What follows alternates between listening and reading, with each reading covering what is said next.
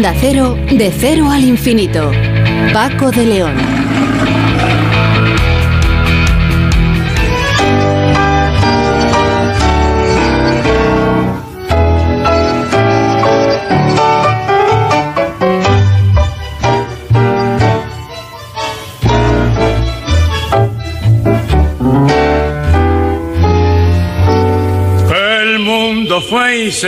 Porquería, ya lo sé. En el 506 y en el 2000 también, que siempre ha habido chorros, maquiavelos y estafados, contentos y amargados, valores y dublé. Pero que el siglo XX es un despliegue de maldad insolente, ya no hay quien lo niegue vivimos revolcados en un merengue y en el mismo lodo todos manoseados. Hoy resulta que es lo mismo ser derecho que traído. Ignorante, sabio, chorro, generoso, estafador, todo es igual, nada es mejor, lo mismo No hay aplazo ni escalafón, los inmorales nos han igualado. Si uno vive en la impostura y otro roba en su ambición, Da lo mismo que si es cura, colchonero, rey de basto, cara duro, polizón. Qué falta de respeto, qué atropello a la razón. Cualquiera es un señor, cualquiera es un ladrón, mezclado con esta que va Don Bosco y la Miñón, Don Chicho y Napoleón, Carnera y San Martín, igual que en la vidriera irrespetuosa de los campalaches, se ha mezclado la vida y herida por sin remache ves llorar la Biblia contra un bandoneo. Estresores ambientales fruto de la acción humana como el calentamiento climático, la acidificación de los suelos o la contaminación crean sinergias que empeoran los servicios de los ecosistemas que van desde la biodiversidad a la fertilidad del suelo. Por eso es importante analizar sus efectos en conjunto y no mediante la suma de cada uno por separado, según señala una investigación liderada por el Instituto de Recursos Naturales y Agrobiología de Sevilla, IRNAS, del Consejo Superior de Investigaciones Científicas y en el que participa además la Universidad Complutense de Madrid. Bueno, el, el análisis muestra que tener múltiples estresores, medidores los agentes de cambio global a partir de niveles medios, mayor del 50%, se correlaciona negativa y significativamente con impactos en los servicios de los propios ecosistemas. Manuel Delgado Baquericio es científico del IRNAS y líder de este trabajo. Manuel, ¿qué tal? Muy buenas noches. Hola, buenas noches. Muchas gracias por contactarnos.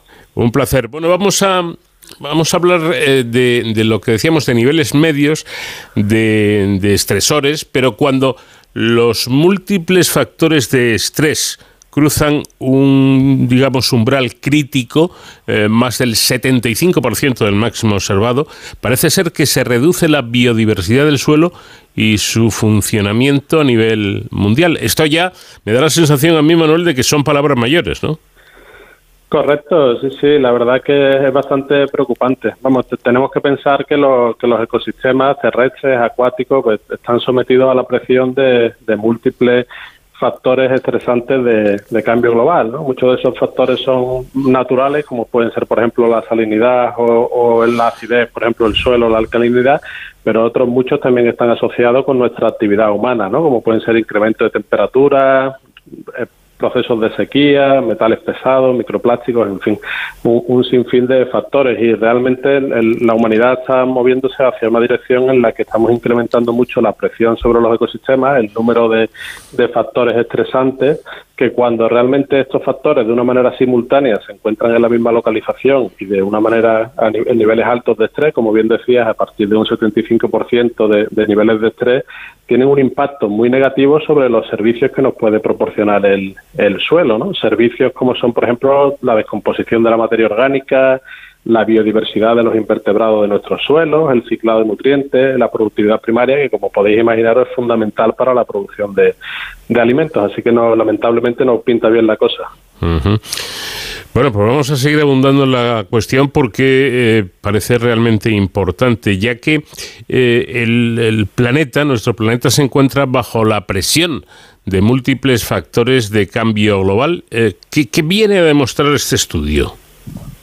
Bueno, nuestro estudio realmente eh, pues parte de experimentos que existían de laboratorio eh, que, que sugerían que, que, cuando ponemos al suelo bajo la presión de múltiples factores ambientales estresantes, eh, realmente nuestros suelos son, son capaces de, de mantener un, un, menor número de servicios ecosistémicos. ¿no? Nosotros lo que hacemos en este, en este estudio es llevar esta teoría a una escala global, desarrollando una nueva aproximación estadística y, y, pues en una colaboración global, utilizando suelos de más de 200 ecosistemas de todos los, continentes, lo que demostramos es que en ecosistemas naturales, ya no solamente en el laboratorio, cuando incrementamos el número de, estresantes ambientales, vemos muy claramente que la capacidad del suelo de, de mantener servicios ecosistémicos pues, pues cae de una manera drástica.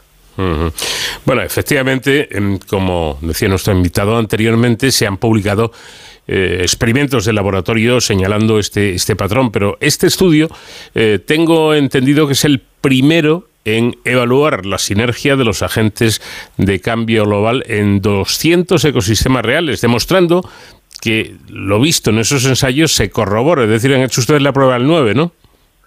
Correcto, sí, sí. Nosotros lo que demostramos es que en ecosistemas naturales, ya no solo en experimentos de laboratorio, pues al aumentar el número de presiones ambientales cae de una manera drástica el funcionamiento del, del ecosistema. ¿no? Tenemos que pensar que que nuestros suelos realmente son fundamentales para, para la humanidad, ¿no? Y que, es un recurso no, no renovable, ¿no? Muchas veces pensamos acerca del suelo como un recurso renovable, pero un centímetro de suelo puede tardar millones de años en formarse, ¿no? Entonces, aquí es donde viene realmente la implicación de nuestro estudio, ¿no? Que en ecosistemas naturales, en bosques, en zonas de pastizales, etcétera, etcétera, cuando aumentamos la presión como estamos aumentando actualmente sobre los ecosistemas, el, el sistema decae en el nivel de, funcionamiento y esto realmente eh, pues va a ser difícil de, recuperarlo. ¿no? Pensar, por ejemplo, que el, el 95% de los alimentos que consumimos dependen directa o indirectamente del, del suelo y que nuestros suelos realmente ya están bastante degradados. ¿no? Uno de cada tres suelos, eh, según la, la FAO, ya están, tienen algún tipo de, degradación en la, en la actualidad, ¿no? De aquí la, importancia de que en el futuro, ¿no? Pues tengamos en cuenta este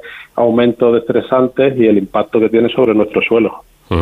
Claro, es que aquí estamos yendo al, al, al, grano, ¿no? Porque, y nunca mejor dicho, porque aquí ya no se trata de respirar un aire con más o menos calidad. Ojo, que esto es importantísimo, la calidad del aire, no le estoy quitando importancia ni mucho menos, pero, pero es que aquí estamos hablando nada más y nada menos, Manuel, de comer o no comer, es decir, de que la tierra nos dé alimento o no nos lo pueda dar.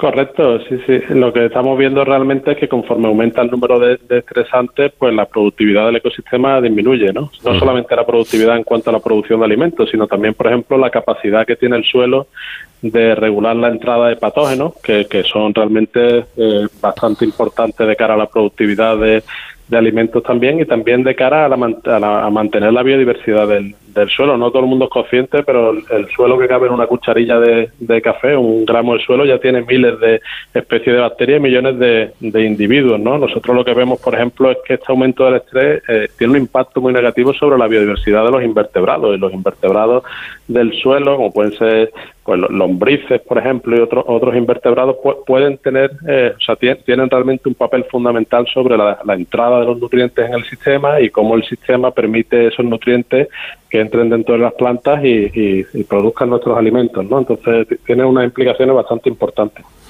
Claro, pero eh, para ser más claro todavía, eh, yo creo que, merece la pena eh, subrayarlo, ¿no? El ejemplo que pone de en una cucharilla de, tierra hay miles o millones de bichitos por ahí, pero lo importante es que cada uno de esos bichitos es absolutamente necesario, ¿no? Correcto, sí, sí, la biodiversidad del suelo es, fundamental para mantener el funcionamiento de, los ecosistemas, ¿no? Los distintos organismos que viven en el suelo traen distintas herramientas, ¿no? Que permiten descomponer la materia orgánica, nuestros propios residuos que nosotros generamos, eh, cortan esos residuos y permiten que los nutrientes entren en el sistema y estén disponibles para, para las plantas, ¿no? Lo cual es esencial para, para luego producir los alimentos que nosotros que nosotros consumimos. Entonces, la pérdida de biodiversidad del suelo es muy difícil de de recuperar. Hay un asunto que me parece mm, muy importante y es que dice usted que en este eh, que este estudio permite cuantificar cuánto estamos infravalorando el impacto de los agentes de cambio global en los servicios ecosistémicos cuando los analizamos uno a uno, es decir, no es, no es el análisis digamos global, no, es uno a uno. Exactamente, sí, es que la, mayoría de, los, de los estudios que investigan el impacto del cambio global sobre nuestros ecosistemas se centran básicamente en uno o dos factores de cambio global. Esto se debe a que realmente llevar a cabo eh, pues diseños factoriales con, múltiples factores de cambio global, pues realmente requiere muchísimos recursos y es una investigación bastante compleja, ¿no? Entonces nosotros aquí desarrollamos un, un método matemático, numérico, estadístico que nos permite realmente, utilizando datos observacionales, utilizando esta técnica de los umbrales, identificar cómo múltiples eh, estresantes ambientales de forma simultánea pueden tener un impacto sobre, sobre el funcionamiento. Y realmente eso es uno de los avances importantes de nuestra investigación, que utilizando datos que recogemos en el campo, a partir de ahora podemos tener una visión mucho más clara sobre el impacto que múltiples servicios, o sea, múltiples estresantes tienen sobre nuestro, nuestro ecosistema. En definitiva, abre diversas vías de de futuras investigaciones para entender mejor cómo operan estas sinergias entre agentes de, cambio global, ¿no? Exacto, sí, sí. En la actualidad no sabemos mucho sobre cómo las distintas sinergias impactan nuestra, nuestro ecosistema, en parte por estas limitaciones experimentales de las que estábamos hablando antes, eh, pero realmente es muy importante porque nuestros ecosistemas no solamente se ven sometidos a un único pues estresante ambiental, ¿no? como puede ser el incremento de temperatura, como todos vemos en la actualidad, tenemos temperaturas más altas, pero al mismo tiempo tenemos procesos de, de sequía, tenemos mayor estacionalidad climática, estamos fertilizando los suelos, estamos cambiando los usos de los suelos, introducimos metales pesados, pesados microplásticos, pesticidas, en fin. Hay un sinfín de, estresantes que estamos introduciendo en nuestros suelos y muchas veces cuando llevamos a cabo investigaciones solamente nos centramos en uno de estos estresantes, lo cual no es realista porque no tiene en cuenta la interacción de todos estos estresantes y, cómo todos ellos al mismo tiempo van a generar un impacto sobre, sobre el ecosistema. Muchas veces cuando solamente investigamos un estresante puede parecer erróneamente que no está teniendo un, gran impacto, pero cuando interacciona con otros estresantes puede tener un, impacto mucho mayor que no, que no habíamos observado. ¿no? Entonces, la, investigación actual lo que abre es un poco eh, la dirección a entender mucho mejor en, ecosistemas eh, naturales, ecosistemas eh, terrestres en general, el impacto que tienen todos estos impactos cuando, cuando se consideran de una forma conjunta y no por separado. La pregunta sería si es posible, ¿creen ustedes que se puede predecir el futuro de nuestros ecosistemas? Lo intentamos, intentamos predecir el, futuro de los ecosistemas. Más o menos tenemos una idea clara sobre cómo va la dirección en el incremento de temperatura, lo cual es bastante preocupante, pero también eh, tenemos predicciones al futuro sobre cómo va a cambiar la disponibilidad de agua en muchas zonas, por ejemplo, de España, ¿no? El sureste español, por ejemplo, va a sufrir procesos importantes de reducción de precipitación, eh, sequías, etcétera, etcétera. Y teniendo en cuenta cómo van a evolucionar todos estos estresantes en, en los siguientes 100 años, nosotros también podemos intentar averiguar cómo va a impactar eso sobre los, servicios ecosistémicos que nos proporciona nuestro, nuestros suelos. ¿no? El problema es que cada vez tenemos más estresantes, incluso se generan estresantes nuevos eh, en la actualidad en nuestros ecosistemas y si no los tenemos todos en cuenta de una forma simultánea y sus sinergias, pues realmente es difícil predecirlo, ¿no? Entonces, bueno, de cara al futuro es muy importante que tanto en políticas, en, manejos ambientales, se tengan en cuenta todas estas sinergias simultáneas para predecir el futuro de, de nuestros ecosistemas bajo un contexto de cambio global. Sí, desde luego, personalmente creo que dan en este sentido un toque de atención a quien corresponda o a quienes corresponda al decir eh, que futuras investigaciones eh, y políticas ambientales, futuras también, deben ir de la mano, ¿no? Correcto, sí, porque si no estaríamos infravalorando un poco el impacto que puede tener el, estos múltiples cambios globales sobre, sobre nuestros ecosistemas, ¿no? Y como bien decías antes, nos estamos jugando, eh, pues, factores tan importantes como la producción de, de alimentos, ¿no? que es fundamental, sobre todo en un contexto en la que la población mundial eh, sigue creciendo. ¿no? Cada vez tenemos más gente viviendo en las ciudades, cada vez hay más población a una escala global y mantener la, la productividad en un contexto de cambio global donde nuestros suelos son cada vez más degradados y tienen menos productividad, pues un, un desafío importante. Además es que esto, mm, bueno, ya no es solo eh, el ejemplo extremo que hemos puesto, ¿no? que nos, estamos jugando los, los alimentos que da la tierra, en definitiva el poder comer o no. Pero en cualquier caso es que yo creo que esta, esta degradación de, de los ecosistemas, eh, eh, es, esta paliza que le damos a la tierra, yo creo que no beneficia absolutamente a nadie, ¿no? No, no beneficia a nadie, estoy, estoy de acuerdo, porque en la actualidad realmente pues nuestro sistema es muy muy intensivo, ¿no? Entonces eh, tiene todos estos impactos, pero en el futuro estamos de alguna manera pues perjudicando a las siguientes eh, generaciones, ¿no? Entonces, sobre todo, si, si no tenemos en cuenta todas estas sinergias de los estresantes ambientales, eh, realmente no somos capaces de predecir exactamente cómo estamos perjudicando a estas nuevas generaciones, ¿no? Pero tiene pinta que cuando todas estas sinergias se consideran de una forma simultánea, pues la, la imagen que conseguimos es una imagen bastante bastante negativa, ¿no? Entonces, claramente, si queremos que nuestros hijos, nuestras siguientes generaciones, pues tengan disponibilidad de recursos, pues tendremos que preocuparnos mucho más acerca del, del impacto, ¿no? Que estamos teniendo en la actualidad. Bueno, se habla eh, ahora actualmente mucho de, las agendas estas eh, internacionales, mundiales, para, para mm, tratar de cuidar mejor nuestro planeta en definitiva, pero eh, yendo a, un terreno quizá no, no tan ambicioso, pero más, más práctico, a, su juicio, las políticas ambientales actuales en general, me refiero, ¿son las adecuadas? Bueno, creo que se, se están haciendo esfuerzos ¿no? para, para, para intentar sobre todo desde la, Comisión Europea, ¿no? Desde Europa se están haciendo esfuerzos para intentar mejorar la protección de nuestros ecosistemas, pero todavía queda bastante por hacer, ¿no? Ahora, por ejemplo, tenemos directivas que se aplicarán pronto acerca de la protección del, del suelo, que es algo que no, que no habíamos tenido eh, anteriormente, ¿no? Entonces, se están dando pequeños pasos, pero, pero sí es cierto que, que la, la, cantidad de estrés, las tasas de estrés acumuladas en nuestros ecosistemas van mucho más rápido que los, que los pasos que se están dando en la, en la actualidad, ¿no? Entonces, las futuras políticas pues deberían tener en cuenta que posiblemente los impactos que estamos teniendo en el ecosistema, sobre todo en los suelos, que como comentaba antes, pues son un recurso no renovable, realmente va a ser difícil ¿no? de recuperar estos sistemas a corto plazo y, tenemos que ser mucho más, más rápidos ¿no? de cara a aplicar estas políticas. Mm. Y el ciudadano normal de a pie mm, eh, que nos esté escuchando ahora mismo, yo creo que cada vez estamos más concienciados, creo yo, ¿eh? de, lo importante que, es todo esto de mantener la, biodiversidad, los, los ecosistemas eh, y demás. Eh, ¿Puede hacer algo? ¿Podemos hacer algo los ciudadanos corrientes para, para ayudar en este sentido?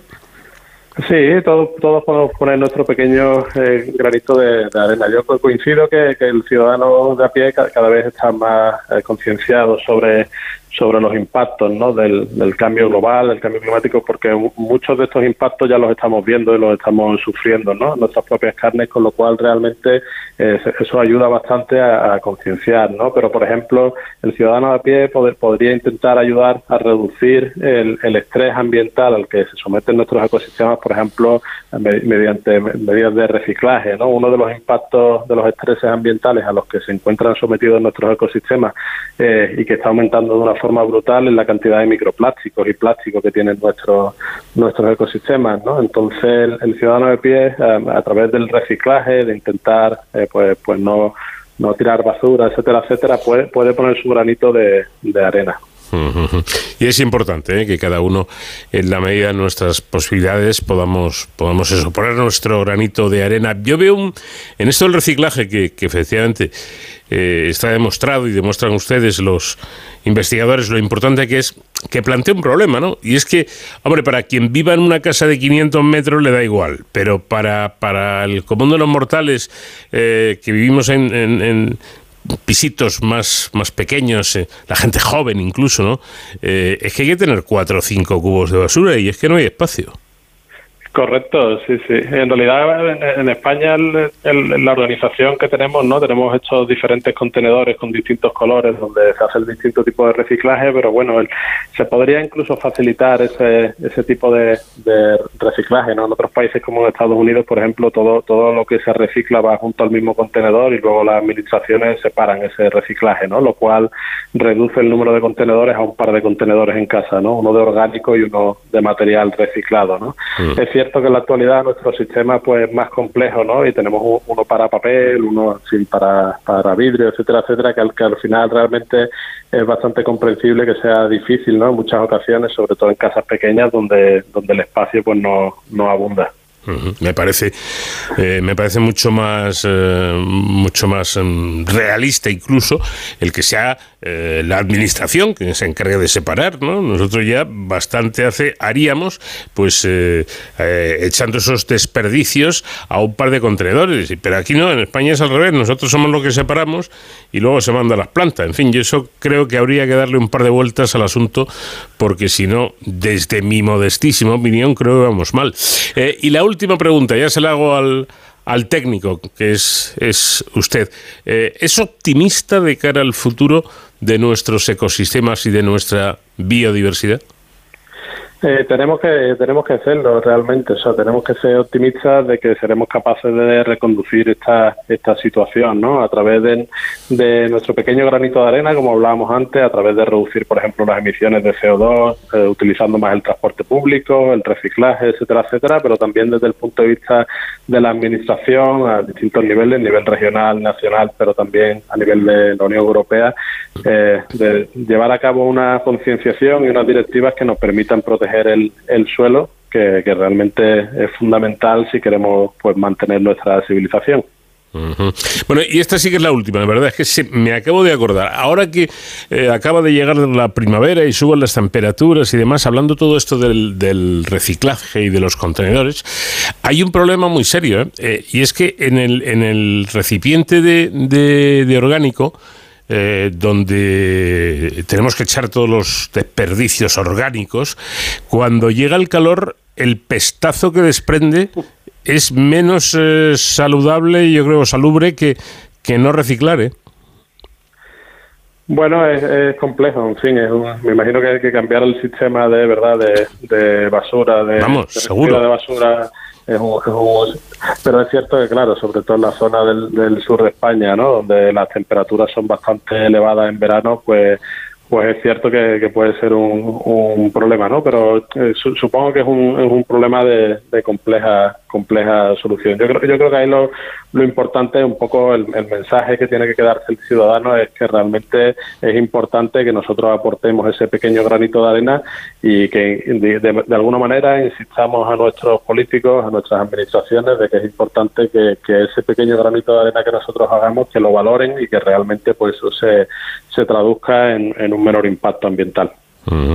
Pues Manuel Delgado Bacarizo, científico del IRNAS y líder de este trabajo.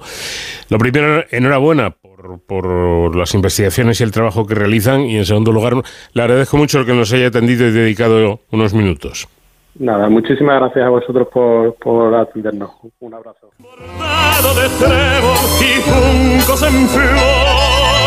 una sombra ya pronto será sombra lo mismo que yo.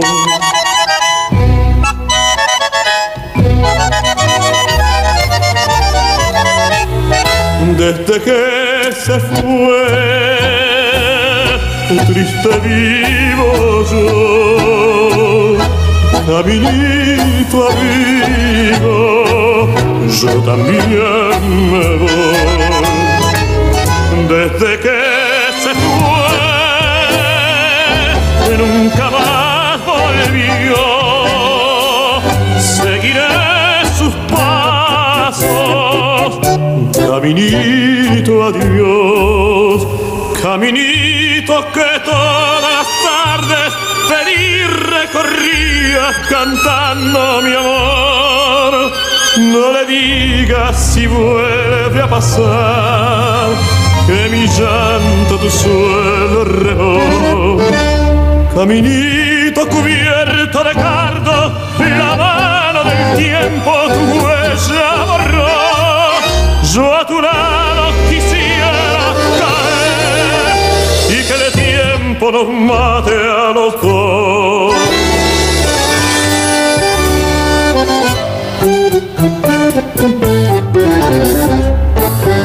La incidencia del colangiocarcinoma intrahepático, un cáncer agresivo de las vías biliares intrahepáticas, está aumentando en todo el mundo. La cirugía es la principal opción curativa, pero hasta dos tercios de los pacientes presentan recurrencia de la enfermedad.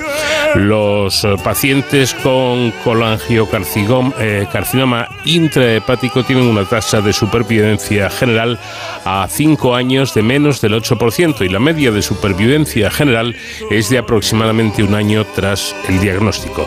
Y actualmente no existe un tratamiento estándar para la enfermedad avanzada después de la quimioterapia de primera línea. Los resultados del ensayo clínico eh, fase 2 Fénix CCA2 demuestran que el uso de un fármaco en concreto, un fármaco oral, el futibanibib, eh, de nueva generación, conduce a un beneficio clínico en pacientes con este tipo de cáncer. Vamos a hablar de todo ello eh, con la doctora Teresa Macalulla, que es oncóloga médica del Hospital Universitario Valdebrón y jefa del grupo de tumores gastrointestinales y endocrinos del Instituto de Oncología. Doctora, ¿qué tal? Buenas noches. Muy buenas noches. Bueno, el, eh, este tipo de, de, cáncer, el calangiocarcinoma, es lo que ustedes llaman, si no me equivoco, una enfermedad huérfana, ¿no? Es una enfermedad huérfana, poco frecuente en nuestro país todavía, pero con una incidencia que está, está aumentando. Eh, hay varias eh, líneas de investigación buscando diferentes alternativas, según tenemos entendido. Cuéntenos por dónde van. Bueno, pues en primer lugar es un tratamiento, es un tumor que es muy rico en alteraciones que se pueden tratar de forma personalizada, con terapia dirigida. Y por tanto, eh, hay muchas líneas de investigación en las diferentes alteraciones que vamos encontrando en este tumor. Y el futibatinib, que es este fármaco que ha demostrado su eficacia en un estudio eh, fase 2, es uno de los fármacos que va dirigido a un tipo de colangiocarcinoma muy concreto, con una alteración muy concreta en sus genes. Bueno, dice usted que entre el 10 y el 20% de los pacientes con este tipo de, cáncer presentan una fusión o traslocación, eh, un tipo de, alteración genética en el gen del receptor 2 del factor de crecimiento de fitoblastos, eh, eh, lo que ofrece una vía terapéutica prometedora, según parece, para esta enfermedad, ¿no es así? Absolutamente. A día de hoy estos pacientes en nuestro país solo tienen la opción de quimioterapia para tratarse y estos, estos tratamientos que van dirigidos, que son personalizados, pues permiten desde luego una actividad o han demostrado una actividad muy superior a lo que sería la quimioterapia clásica. Bueno, y, estos eh, fármacos de nueva generación o de terapia avanzada son productos farmacéuticos nuevos basados, eso sí, en la terapia génica, una terapia celular, eh, la terapia celular o en tecnologías de ingeniería de, de, tejidos. Bueno, todo esto, por lo menos desde un poco lejos, para los que no somos expertos como usted, suena muy, muy vanguardista, ¿no? Bueno, lo que lo, bonito de este tratamiento, de este tipo de tratamiento es que es personalizado. Es decir, no vamos a tratar a todos los pacientes igual, sino que cada paciente recibe aquel tratamiento que va dirigido y que bloquea el punto del gen que tiene alterado ese tumor. Y esto es personalizar el tratamiento. Bueno, algo, algo importante, mm, hablando del tratamiento y de este fármaco, el futibanibib, em, de nueva generación, eh, es que es, es, es capaz de inhibir un gen que ha demostrado eh, actividad antitumoral, es decir, que lo que haría es, eh, como decimos, estimularlo de tal forma que el propio gen pudiera actuar contra el tumor. Claro, lo que les pasa a estos tumores es que eh, eh, alteran su, hacen una, tienen esa fusión en su gen que hace que esto haga crecer el tumor, que, eh, ayude al tumor a crecer. Lo que hacemos con esos tratamientos es bloquear la célula justo en el punto que es el punto débil de esta célula, es el punto por el cual la célula se reproduce. Por tanto, va dirigido justo a este, este problema específico. Ya.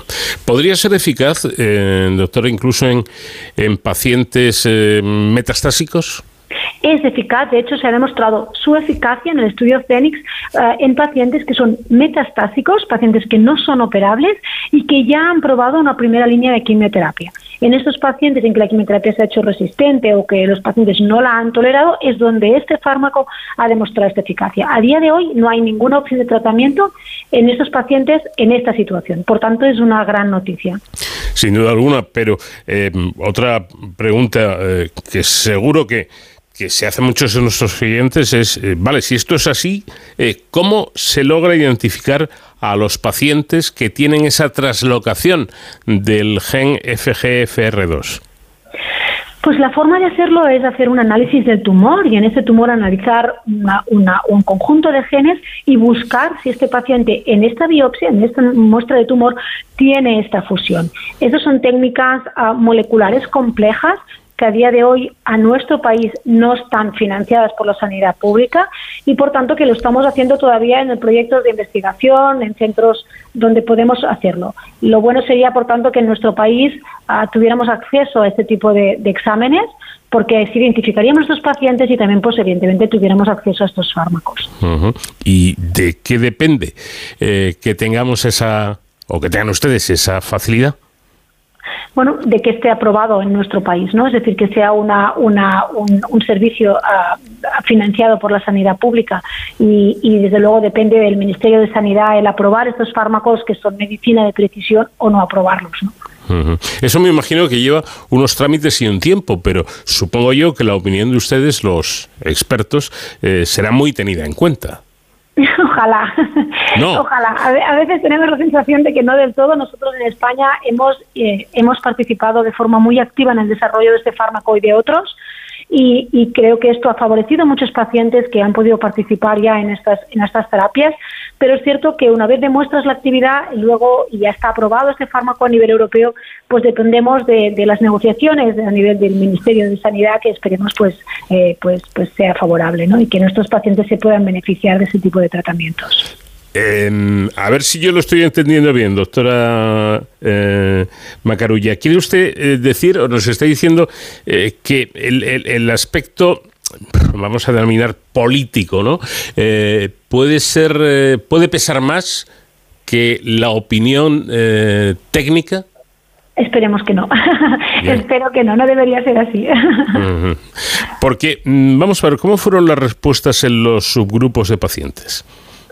Básicamente los pacientes que se incluyeron en este estudio, en el estudio Fénix, eran pacientes que tenían esta alteración y, las respuestas fueron una, una, buena, una buena tasa de respuestas que decimos, es decir, que casi la mitad de los pacientes respondieron al tratamiento y esto es muy superior a lo que conseguimos con una quimioterapia convencional. Claro, eh, estamos hablando de un ensayo clínico en, en, fase 2, eh, creo que son cinco, ¿no? Las, las, las fases, o me equivoco. No, no, estos son, eh, son tres normalmente. Oh, tres, tres, tres. Correcto, sí. Bien, eh, eh, quedaría una, una última fase. ¿Cuál es el siguiente paso? ¿Cómo, cómo va todo el asunto? Claro, en principio cuando hablamos de terapia dirigida es difícil que hayan fases mucho más avanzadas. Primero porque es, una, es un porcentaje pequeño de pacientes que tiene esta alteración y por tanto, pues este es un estudio, por ejemplo, de 100 pacientes y cuesta reclutar estos 100 pacientes porque es una población poco frecuente y luego porque ah, la fase 3 normalmente lo que hacemos es dar el fármaco estándar comparado con lo que tenemos eh, ahora mismo. Y como ahora mismo no hay nada, tendríamos que tratar a unos pacientes con el fármaco y a los otros darles placebo. Y esto pues sería poco ético. Por tanto, a día de hoy los datos que tenemos son los de este estudio y no, no hay más estudios en marcha. Eh, hay un perfil eh, de, de, paciente mm, tipo o de personas que corren más peligro de padecer este cáncer o esto es una, una maldita lotería que, que te toca? Desgraciadamente, en nuestro entorno, en España y en todos los países occidentales, la mayoría de casos de colangiocarcinoma desconocemos la causa que ha provocado el tumor, en la mayoría de casos. Bueno, y con este fármaco, con este estudio, eh, ¿podríamos estar eh, ante una posible diana terapéutica? Estamos ante una diana terapéutica, efectivamente. Bueno, mm, simplemente eso yo creo que ya es una buena noticia, ¿no? Y que lo que hay que confiar es que ustedes sigan trabajando y que se pueda poner en práctica este, este plan porque se salvarían vidas. Bueno, o al menos ah, les damos otra arma a nuestros pacientes para poder luchar contra su enfermedad. Y esto creo que es muy importante y es lo que necesitan estos enfermos, armas para poder luchar. Eh, este tipo de, de estudios de ensayos clínicos eh, se suelen hacer, eh, no lo sé aquí, ¿no? pero se suelen hacer eh, con distintos especialistas e incluso intercambiando información con distintos centros sanitarios, con distintos hospitales. ¿Este es el caso? Desde luego, en España hemos participado diferentes hospitales en este estudio, diferentes centros, diferentes investigadores y hoy ha permitido que eh, pacientes españoles hayan podido ya recibir esta terapia. Por tanto, sí, y de hecho en España creo que, que tenemos un buen equipo investigador, unos pacientes absolutamente colaboradores con ganas de poder participar en estas nuevas terapias y creo que esto es fantástico y es la forma que tenemos que continuar. Bueno, además, el, y aprovecho para resaltarlo, porque estas cosas hay que resaltarlas y hay que decirlas cuando se hace un buen trabajo. El, el Hospital Valdebrón eh, realiza una serie de estudios y una, y una tarea, yo creo que gigantesca, sobre eh, la investigación en, en los casos de cáncer, ¿no? Desde luego, eh, es nuestro objetivo, ¿no? Es lo que intentamos. Intentamos mejorar a la supervivencia y las opciones de, tratamiento de, nuestros pacientes y creo que esto pues en España pues pues puede ayudar a, mucha gente y, estamos pues orgullosos de poderlo poderlo hacer desde luego estamos a nivel doctora de cualquier centro eh, sanitario cualquier hospital de Europa y del mundo en, en cuanto a tratamientos de cáncer se refiere en cuanto a la investigación, le diría que hay centros en España que, compartimos el nivel y tenemos el nivel de, otros centros a nivel mundial. Hmm. Estoy absolutamente convencida de ellos. Somos, ponemos muchos pacientes en ensayo, los pacientes se benefician a nivel de aprobación de fármacos. Desgraciadamente, España en estos momentos no está al mismo nivel que según qué países europeos, evidentemente que Estados Unidos. Ya. Bueno, pues eso, eso es lo que hay que tratar de, que cambie. Ahí eh, los investigadores lo único que pueden hacer, me temo, doctora, es eh, trabajar, es investigar y que luego quien tiene el poder de hacer las cosas, pues las haga, ¿no? Claro, esto es un equipo. Nosotros estamos en una parte del equipo y, entre todos pues tirar esto adelante, absolutamente. Pues Teresa, doctora Teresa Macarulla, oncóloga médica del Valdebrón y, y, jefa del grupo de tumores gastrointestinales y endocrinos del Instituto de Oncología. Primero, enhorabuena por este, por este estudio, por este trabajo tan interesante y, por supuesto, gracias por, por haber atendido nuestra llamada unos minutos. Gracias a ustedes. La detección de feromonas que indican la presencia de un nuevo congénere y el comportamiento social se ven afectados por la vejez y desde luego por enfermedades neurodegenerativas como es el caso del Alzheimer. Para conocer mejor estos mecanismos, el grupo de neuromodulación sináptica del Instituto de Neurociencias ha estudiado el comportamiento social en roedores envejecidos naturales y en un modelo animal de la enfermedad de Alzheimer. Los resultados del trabajo publicado en la revista Molecular Neurobiology muestran que los individuos afectados por envejecimiento patológico tenían menos interacción con nuevos individuos. Sandra Jurado dirige, dirige el grupo de neuromodulación sináptica del Instituto de Neurociencias y con ella vamos a tratar de aprender acerca de todo esto. Sandra, ¿qué tal? Buenas noches. Muy bien, buenas noches. Bueno, entonces vamos a ver. El, cerebro podemos decir que experimenta cambios en su estructura y, y función a medida que las personas envejecemos. Y esto puede influir en la capacidad para relacionarse con los demás, me da la sensación. Exactamente, eso es lo que hemos querido estudiar en nuestro estudio, en donde nos planteábamos cómo el envejecimiento, bien de manera saludable o natural o en condiciones patológicas, podría afectar, eh, sobre todo en nuestro caso estábamos interesados en la detección de señales sociales. Entonces, eh, como sabemos, la percepción sensorial durante el envejecimiento, pues es algo que todos podemos experimentar, una, un déficit de, de la visión, del oído, y en este caso, eh, eh, tener un peor acceso a estas señales puede afectar de alguna manera en cómo nos relacionamos. Intentamos llevar esto a un modelo animal y aquí pues es donde encontramos la sorpresa, ¿no? Claro. Eh, pero fíjense que para, para, mm, para explicar la importancia de todo esto, hay que decir que ese empobrecimiento social se ha identificado como un importante factor que incluso llega a disminuir la esperanza de vida y además se trata de un indicador de la, de la aparición de demencia y trastornos neurodegenerativos como la famosa enfermedad de, Alzheimer. Y es que eh, me da la sensación, Sandra, de que el, ser humano, como siempre se ha dicho, es, es social por naturaleza, ¿no?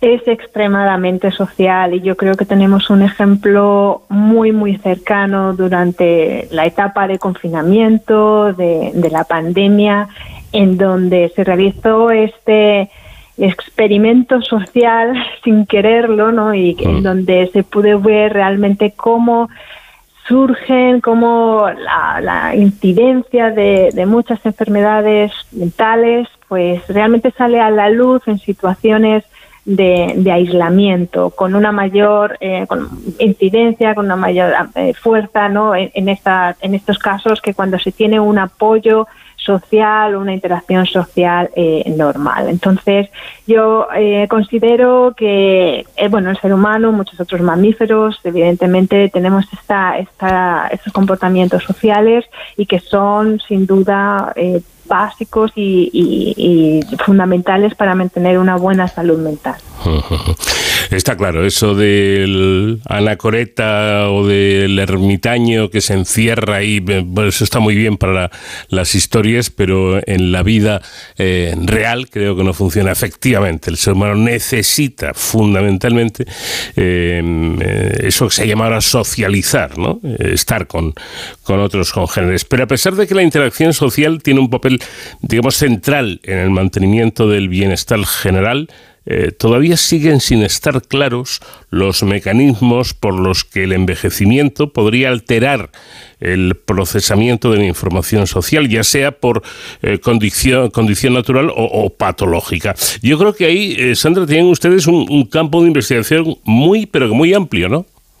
Sí, exactamente, porque la verdad es, es que este componente más si queremos decir, emocional, de la interacción social, se ha estudiado bastante poco en el contexto del envejecimiento y cómo, por ejemplo, lo que has comentado, ¿no? este empobrecimiento social que se da cuando envejecemos puede incluso incidir eh, negativamente en la aparición de enfermedades neurodegenerativas. Entonces, realmente hay mucho que hacer, hay mucha investigación que realizar aquí, ya que, bueno, otros síntomas más relacionados con la capacidad cognitiva, con la pérdida de la memoria, por ejemplo, o pérdida de la capacidad de lenguaje, han sido más estudiados eh, tradicionalmente, dejando un poquito más de lado estos otros aspectos, que yo creo que son fundamentales para entenderlos y para también, en la medida de lo posible, poder compensarlos ¿no? para mejorar la, prognosis de estos pacientes.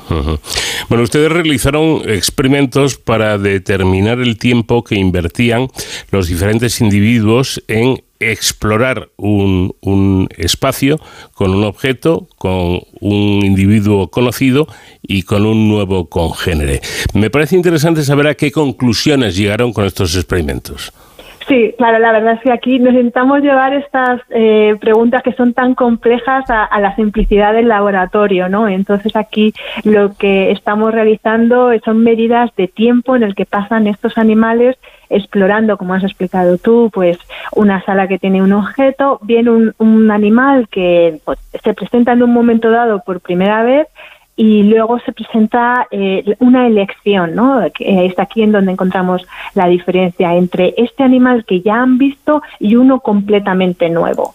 Entonces aquí lo que lo que observamos es que, por ejemplo, los animales jóvenes o los animales eh, control, como llamamos, pues tienen una preferencia para pasar más tiempo con el, con el nuevo animal que nunca han visto anteriormente.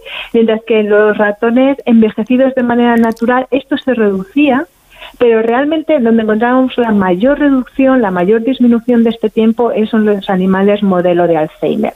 Entonces, esto es lo que, bueno, puede estar eh, ocasionado por muchas por muchas causas, ¿no? Pero una de las posibles que nosotros investigamos es que a lo mejor estos ratones pues tienen algún tipo de déficit a la hora de poder eh, pues eh, detectar que realmente le acabábamos de poner un nuevo ratón, ¿no? Entonces ahí es donde nos, nos llevó a explorar este órgano que bueno bastante eh, vestigial en humanos, este órgano nasal, pero que para los eh, ratones es esencial para detectar toda, todo el componente feromonal que les indicaría que realmente estamos introduciendo ahora un nuevo animal. Y ahí justo en esta detección, en este órgano, es donde encontramos que si bien los animales envejecidos tienen una disminución del número de células en este órgano, los eh, modelos animales de Alzheimer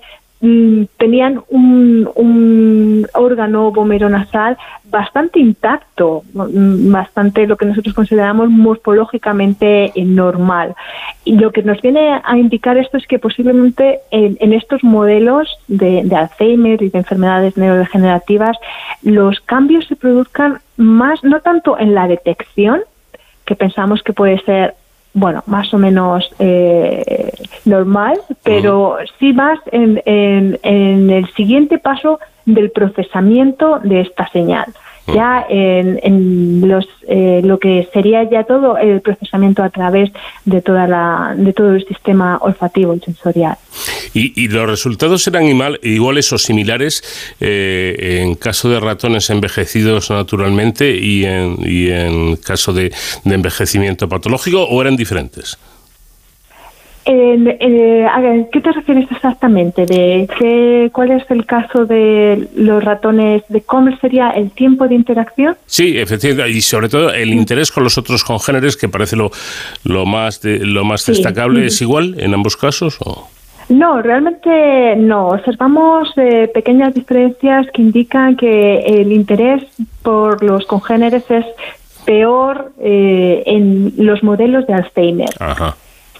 Claro, esto es interesante. Bueno, lo yo decía esto porque eh, estamos hablando de un experimento con ratones, claro está. Evidentemente. Pero, en el caso de los humanos, a veces, no sé si es la sabiduría eh, popular o eso está basado en algo, pero se dice que a partir de determinada edad el interés por hacer nuevos amigos decae. Yo no sé si esto tiene algún basamento científico o no.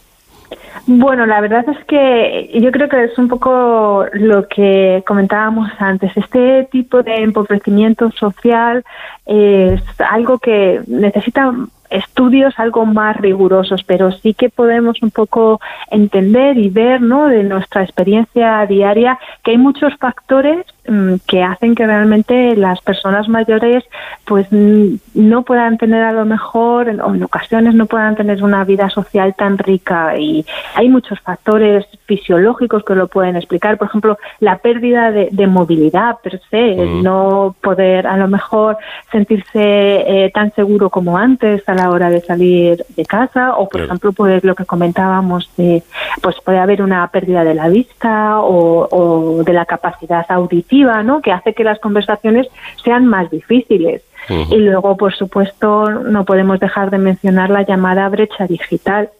Para algunos de nuestros mayores, el comunicarse ahora mismo con las nuevas generaciones de su propia familia, pues es muy difícil si no manejas los canales que estos jóvenes usan, pues ya nadie ahora coge el teléfono y te llama, voy a llamar al abuelo, voy a llamar a la abuela, mm. si acaso le mandarán un WhatsApp.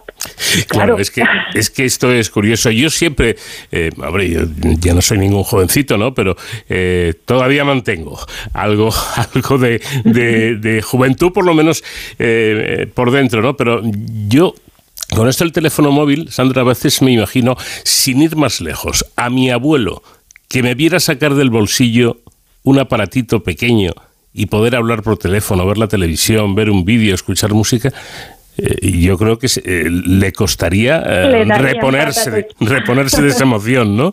Es tremendo.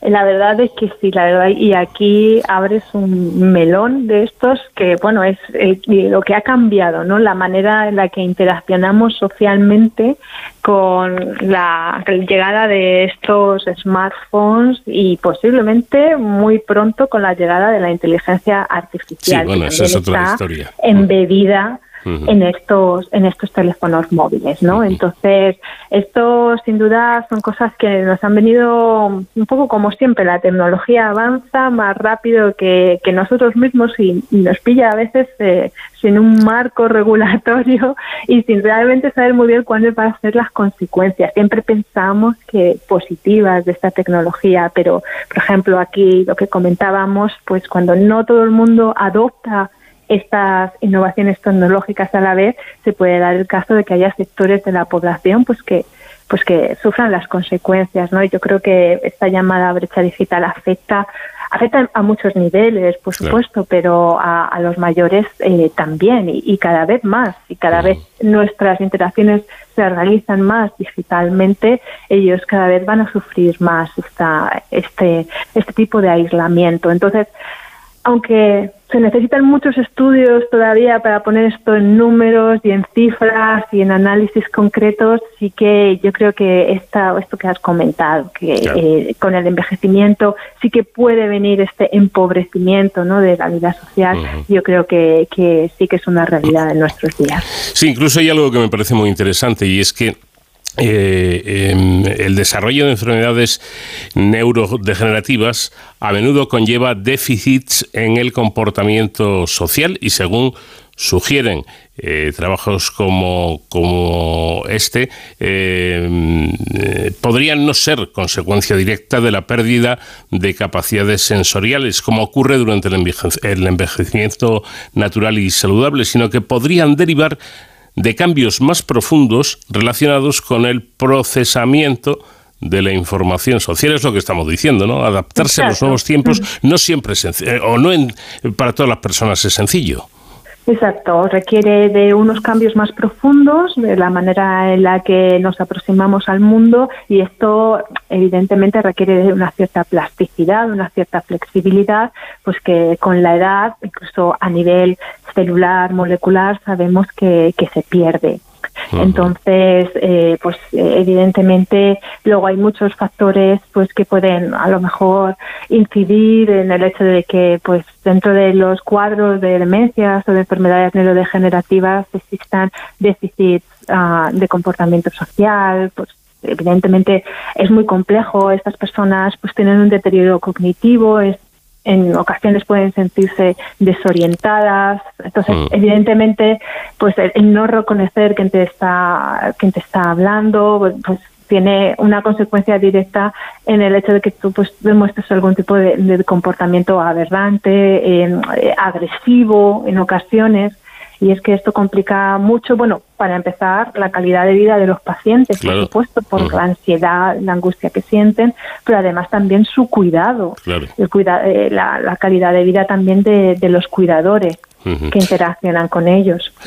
Bueno, dice usted algo que me parece de capital importancia y con ello voy a terminar, y es que, leo textualmente, las personas que sufren enfermedades neurodegenerativas presentan frecuentes episodios de agresividad, apatía y aislamiento social, lo que reduce en gran medida su calidad de vida y la de sus cuidadores. Por ello, es de suma importancia comprender los cambios que el cerebro experimenta en su estructura y función a medida que envejece y qué procesos podrían estar relacionados con un envejecimiento prematuro o patológico.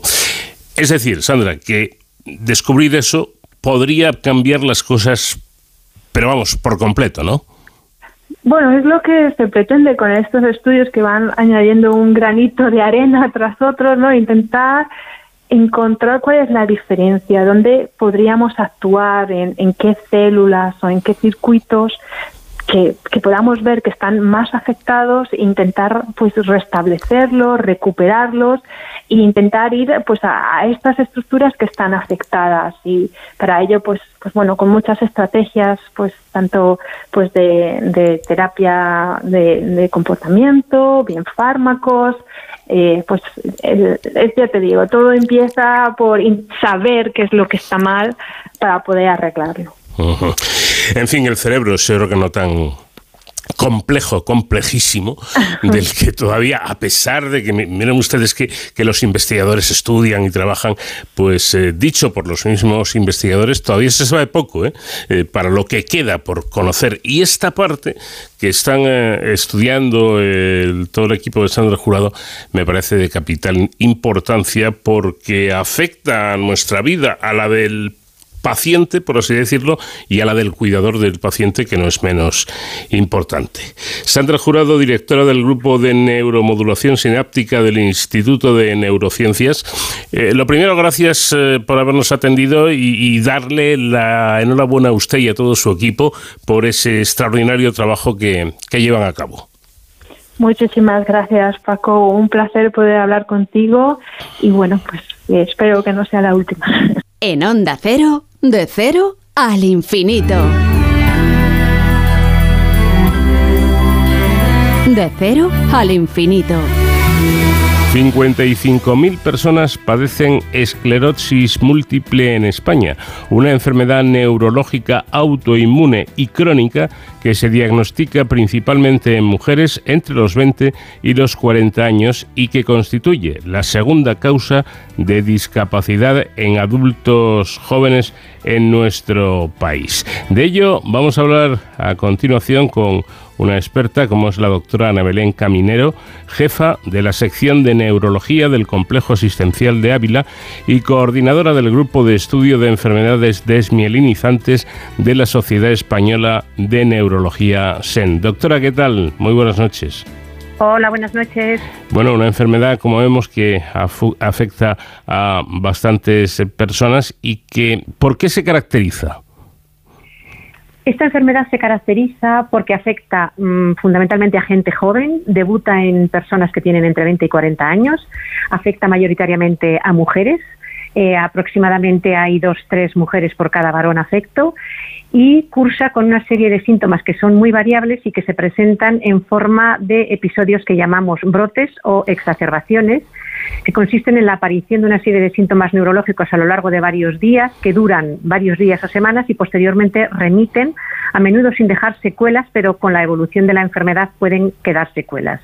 Los síntomas de debut más importantes o más característicos eh, son los siguientes. La presencia de alguna alteración visual con disminución de la agudeza visual, generalmente afectando a un ojo, o pérdida de fuerza en alguna parte del cuerpo, un brazo y una pierna del mismo lado, o las dos piernas, también trastornos de sensibilidad afectando a los miembros en diferentes combinaciones, trastornos esfinterianos, también puede aparecer visión doble, trastorno del equilibrio, em, pérdida del control esfinteriano que creo que he mencionado, y luego mm. también a la larga pueden darse síntomas cognitivos con problemas de memoria, orientación, problemas de atención o problemas también como fatiga, eh, dolor neuropático, etcétera. Mm, quizá por eso se la conozca como la enfermedad de las mil caras, ya que se manifiesta en formas, como nos está comentando nuestra invitada, muy diferentes en cada persona, siendo diversos sus síntomas, así como su evolución.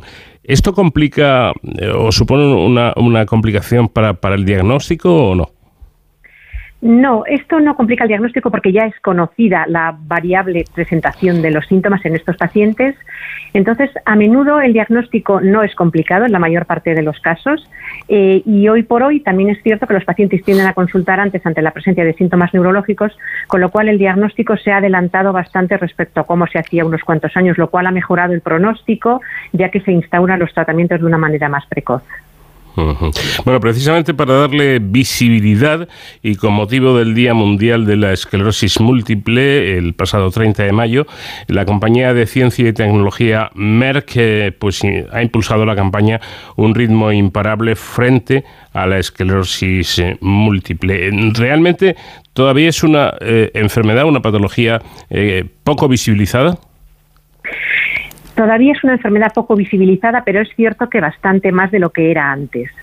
Eh, Merck es verdad que es una de las compañías que más eh, está dedicándose a visibilizar esta enfermedad y a intentar proporcionar apoyo y ayuda a los pacientes junto con otras muchas compañías.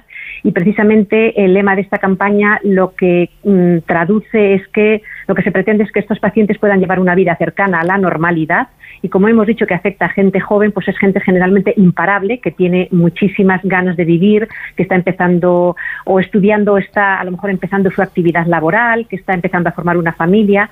Se pretende que no tengan que eh, renunciar a ninguna de estas eh, situaciones que son las que por las que pasa una persona normal y que los pacientes con esta enfermedad pues puedan hacerlo también de la manera más cercana a la normalidad posible.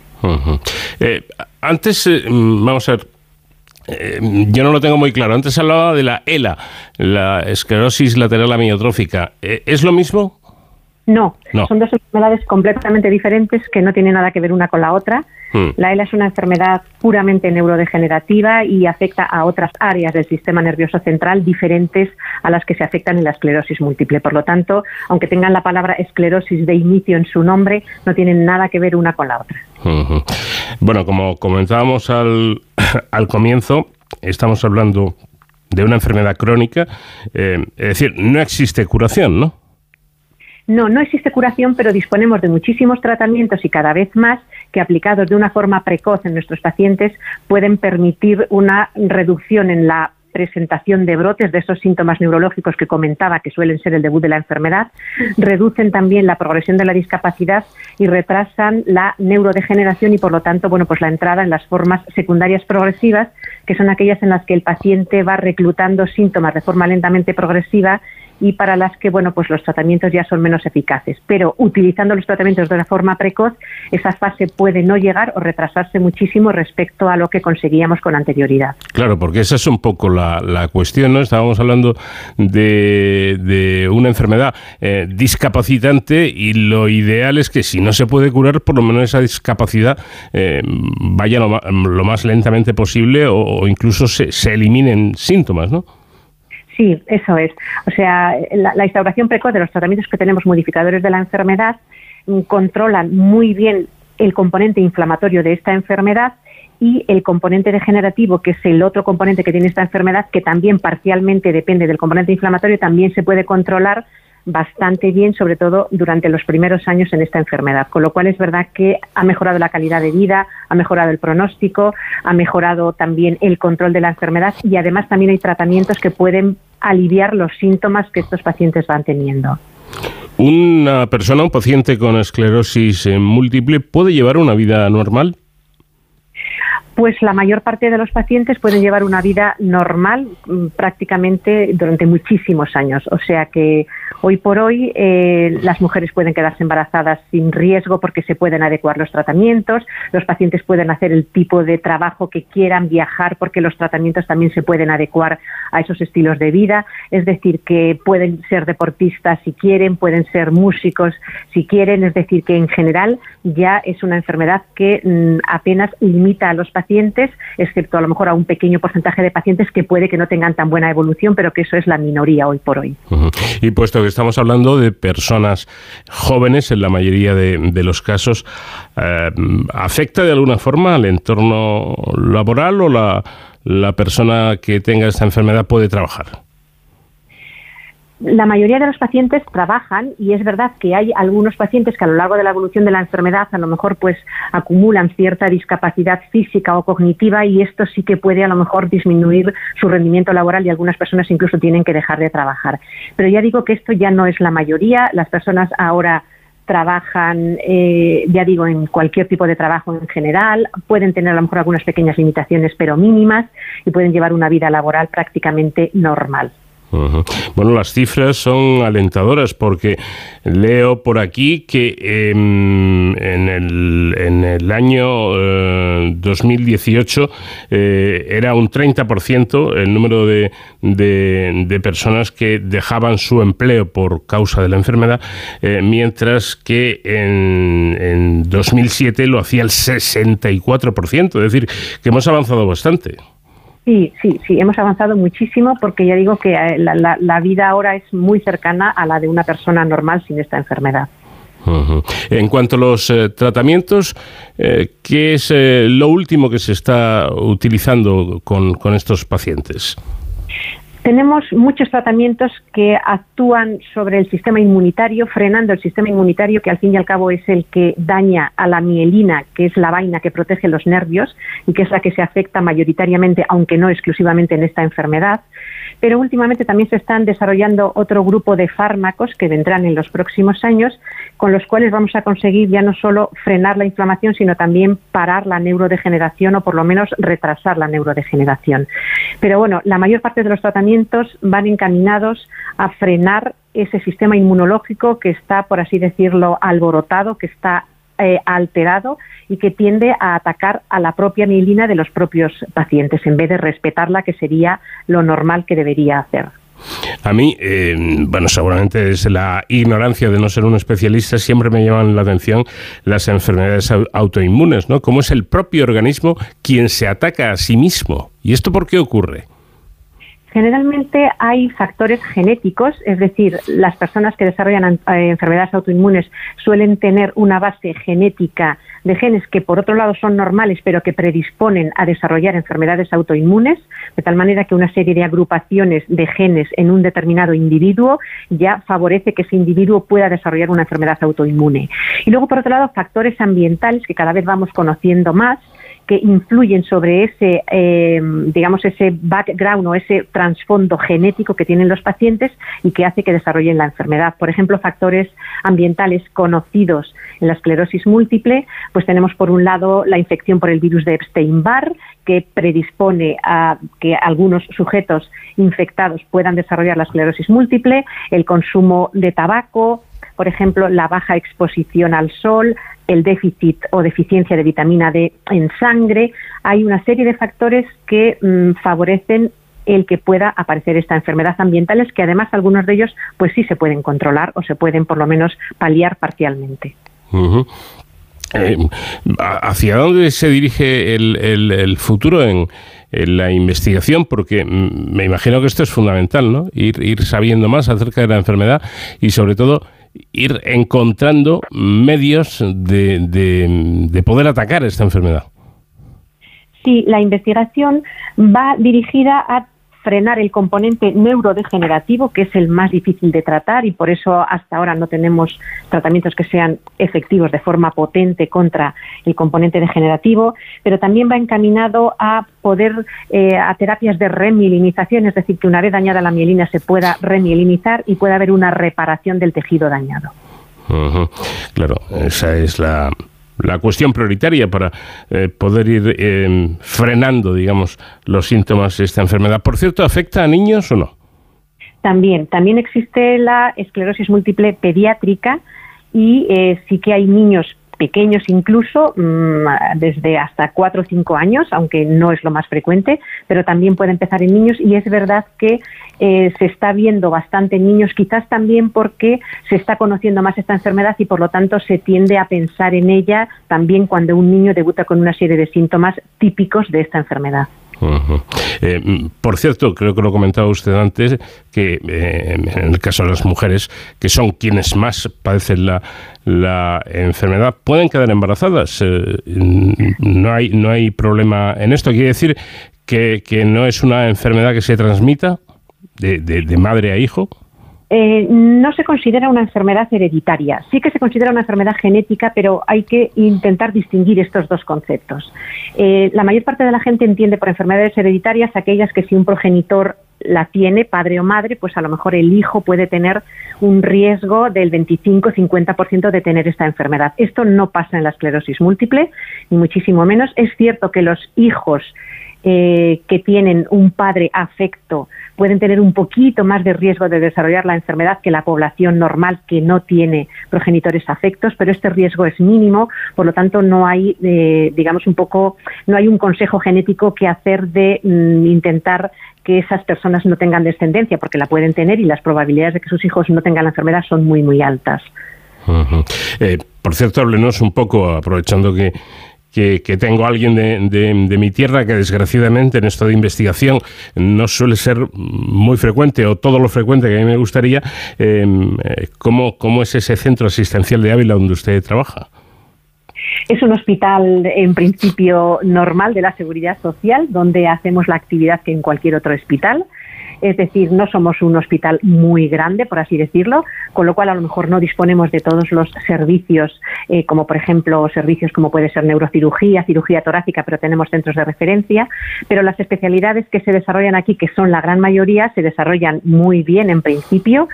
Y bueno, es verdad que a lo mejor la investigación al, al nivel del propio hospital quizás no está demasiado desarrollada, pero últimamente y todos los grupos eh, de hospitales tendemos a colaborar a la hora de hacer trabajos y por lo tanto también nosotros colaboramos con otros centros para hacer trabajos colaborativos que además son los que nos permiten sacar conclusiones eh, mejores, por así decirlo, porque agrupamos más número de pacientes y esto permite llegar a, a bueno, pues eso, como decía, a conclusiones muchísimo más determinantes.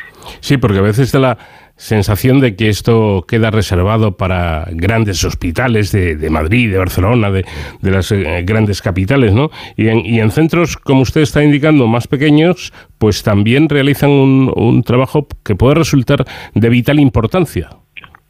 Sí, sí. Es cierto que los grandes centros tienen probablemente más posibilidades y más potencial de hacer investigación, pero los centros más pequeños nos podemos unir con frecuencia a centros grandes o unir entre nosotros y con eso conseguimos hacer casuísticas también, pues bueno, bastante, mm, que, de las cuales al final podemos sacar conclusiones también bastante buenas.